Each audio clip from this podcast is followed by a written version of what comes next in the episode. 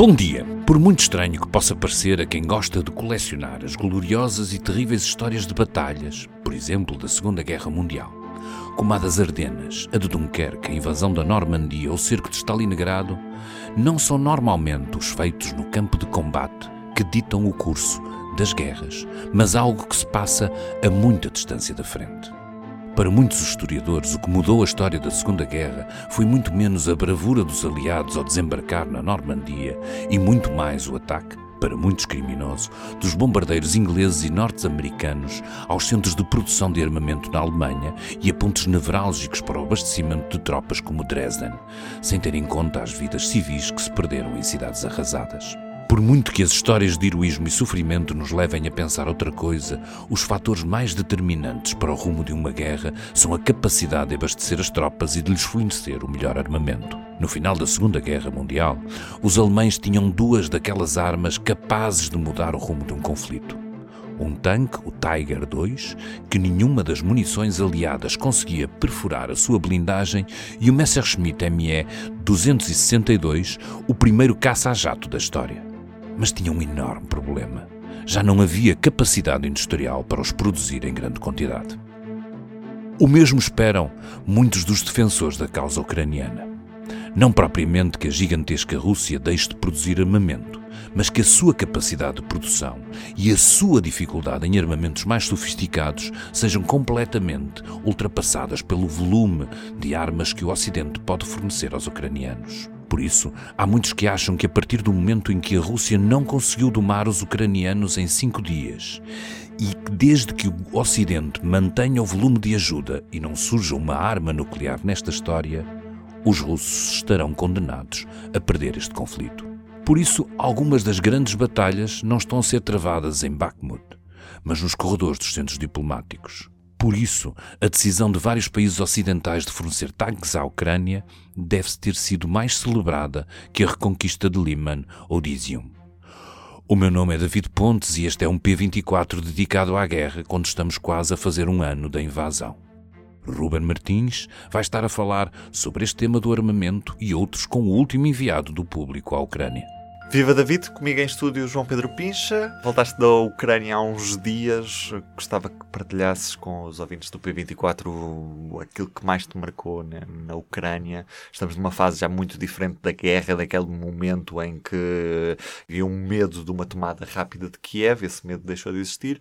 Como é que é a situação agora no terreno? Exatamente, eu acho que a, principal marca desta, desta fase da guerra e da nossa viagem à Ucrânia é eh, precisamente o facto de Kiev já não ser uma cidade em perigo iminente e isso traduzir-se numa, numa atitude das pessoas que lá vivem, da população de Kiev, que é muito mais uh, descontraída, muito mais desafiante e, portanto, nós encontramos uma cidade a funcionar de uma forma perfeitamente normal, enfim, não, não, dentro da normalidade, dentro da normalidade de, de possível, guerra, evidentemente, não? porque de, enfim, não há nenhuma normalidade em ouvir sirenes de alerta de ataque aéreo a meio do dia ou a meio da noite, que é o comum, ou seja, Kiev passa vários dias e até várias semanas sem, sem que estas sirenes toquem, depois de vez em quando tocam, uh, e às vezes há ataques, outras vezes não, é só uma, uma medida preventiva,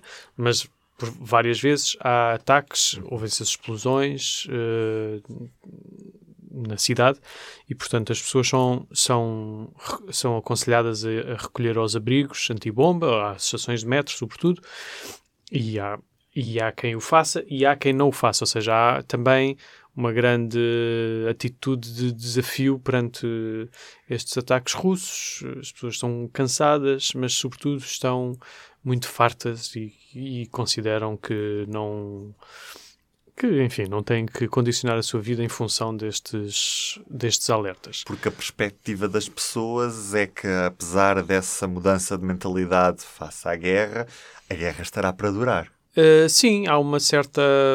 Uma, uh, vai variando um pouco, ou seja, há pessoas que acham que isto vai acabar muito rapidamente e que 2023 será de facto o ano da vitória. Uh, mas há muitas pessoas que têm uma outra visão de que sim, a guerra ainda vai durar, Uh, poderá haver uma nova tentativa russa de tomar Kiev. Uhum. Aliás, as próprias uh, autoridades ucranianas, autoridades militares ucranianas já o disseram, já disseram que acreditam que a Rússia não vai desistir de tomar Kiev e que poderá fazer e poderá tentar fazê-lo agora nos próximos meses.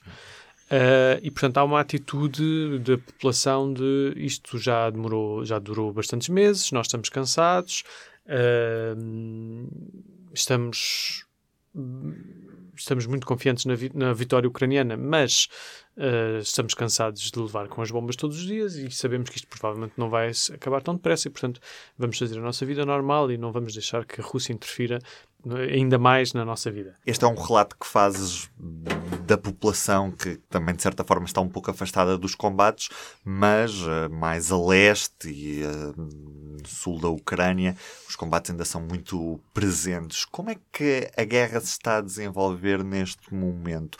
O que é que ao certo está a acontecer na Ucrânia para quem está a acompanhar isto a muitos milhares de quilómetros de, deste país? Uh, neste momento a guerra parece estar naquela, naquilo que se previa há uns meses de uma, uma certa paragem.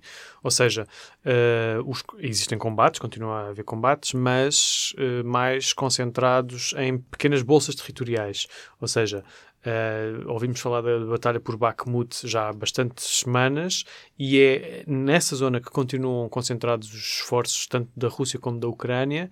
A Rússia tem feito algumas uh, conquistas, por, uh, conseguiu tomar algumas localidades perto de Bakhmut, mas ainda não conseguiu tomar Bakhmut totalmente. E, e portanto, é, é, sobretudo aí que se concentra neste momento as batalhas mais ferozes, uhum. um, que estão a ter um, um elevado custo humano para os dois lados. A restante frente de guerra que é bastante extensa, como sabemos, a restante frente de guerra parece neste momento estar relativamente mais calma. Isto é sempre, enfim, com muitas aspas, porque há ataques de artilharia de ambos os lados todos os dias, há pequenas escaramuças, eh, há alguns combates. A Rússia aparentemente terá tentado fazer nos últimos dias algumas incursões a sul, na zona de Zaporígia. Não significa que sejam ofensivas, podem ser apenas uh, tentativas de reconhecimento, enfim, perceber como é que estão as defesas ucranianas nessa zona.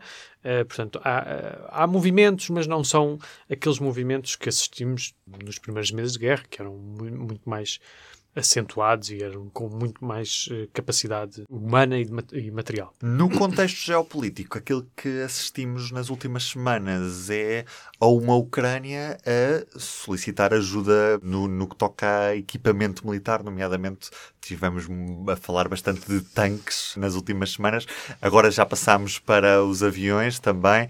Uh, aliás, o que esforços é que a Ucrânia tem feito nestes últimos tempos em, em termos internacionais e, e porquê é que é tão necessário este envio de material bélico para a Ucrânia? Porque é que eles pedem tanto este, estes tanques, estes aviões? É isto que vai determinar eh, uma mudança no curso da guerra?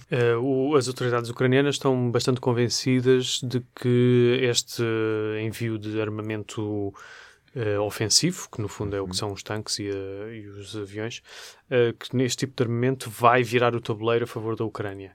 E os países ocidentais que acederam a enviar tanques para a Ucrânia eh, enfim, parecem corroborar um pouco essa tese, ou seja, de que quanto mais depressa o Ocidente fornecer estes tanques e, estas, uh, e este material à Ucrânia, uh, mais depressa a Ucrânia consegue reconquistar os territórios que estão ocupados e mais depressa a guerra termina.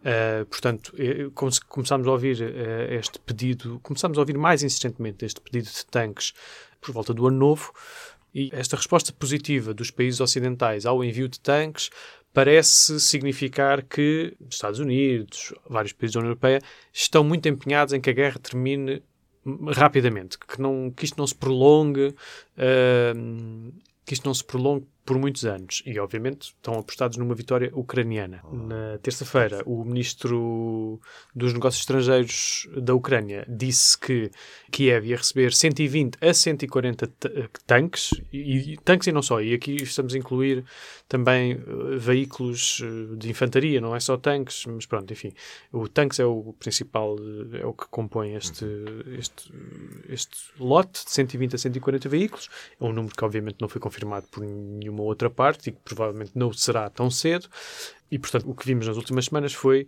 vários países a anunciarem o envio destes tanques. Esta coligação de tanques, como lhe, chamou, como lhe chamaram as autoridades ucranianas, só foi possível depois de ser vencida a longa hesitação alemã sobre este assunto, que a Alemanha fabrica os tanques Leopard 2, fabrica e fornece a outros países. Existem cerca de 2 mil tanques destes na Europa, segundo contas independentes, não há um número oficial. Uh, segundo contas independentes, existem cerca de 2 mil, mas a Alemanha tem que dar autorização, é ilegal fornecer estes tanques a, a um país se a Alemanha não der autorização e a Alemanha finalmente decidiu-se dar essa autorização e decidiu também enviar os seus próprios tanques. Portanto, foi uma mudança de, de posicionamento de Berlim que, uhum. Uh, enfim, estava a merecer muitas críticas, toda esta hesitação, esfriou ainda mais as relações entre Berlim e Paris, em onde Macron apesar de, de, daquelas críticas que recebeu ao início de telefonar para Putin constantemente e tentar uma solução negociada para, para a guerra, uh, a França tem sido muito mais rápida a fornecer, uh, fornecer armas à Ucrânia. Ainda na terça-feira anunciou o envio de mais peças de artilharia para Kiev e, portanto, uh, esta a Alemanha estava aqui a ficar numa posição bastante incómoda perante os seus aliados. Se nos tanques há acordo para enviar material, no que toca aos aviões, o cenário é mais complicado.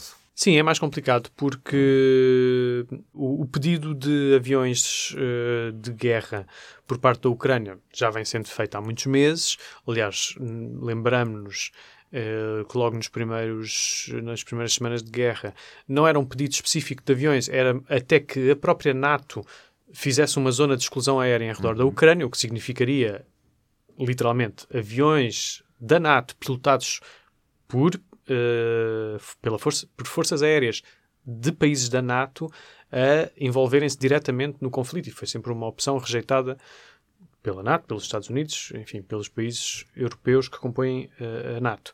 Este novo pedido de caças foi quase em simultâneo, ou seja, ao mesmo tempo que uh, estavam os, os, países a anunciar que iam enviar tanques para a Ucrânia, Zelensky e outros responsáveis ucranianos estavam a pedir ok, agora mandem-nos também caças e mísseis de longo alcance. Uh, pelos vistos, os mísseis desapareceram da discussão, entretanto.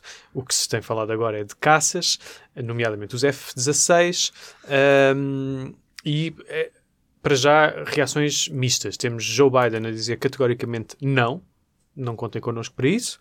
Uh, temos Rishi Sunak, primeiro-ministro britânico, também a dizer que, e, e, neste caso não seriam F-16, seriam F-35, a dizer é, estes são aviões bastante sofisticados, demoram muito tempo a treinar e, portanto, não, não vale a pena nós mandarmos, isso é demasiado complicado. Uma reação até um pouco curiosa. E temos também a Alemanha que já disse que não, que não tenciona enviar caças, mas temos outros países como a Polónia uhum. uh, e, o, e, os países bálticos, enfim, sempre muito, tiveram sempre desde o início que estão no, na linha da frente do apoio fervoroso à Ucrânia. Uh, temos a Polónia, os países bálticos, uh, a admitirem o envio de caças.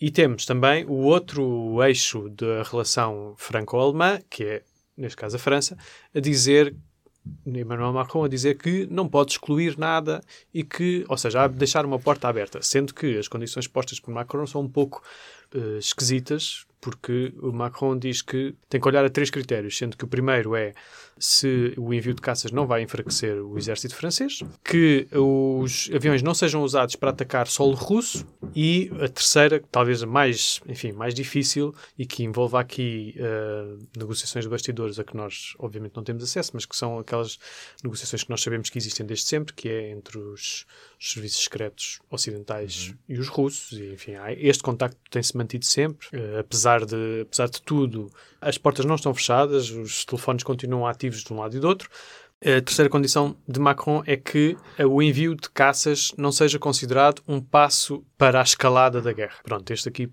figura-se mais bicudo de resolver. Portanto, Macron tanto pode ter dito isto, enfim, para ser simpático, para não fechar definitivamente a porta, como pode, enfim, estar, a, digamos, a, a testar as águas para uhum.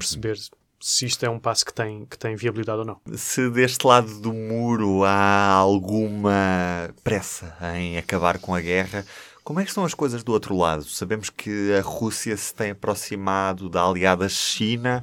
Há, há pressa em acabar com este conflito? Hum, não vemos esses sinais da parte de Vladimir Putin e de, do exército russo? Como é que estão as coisas?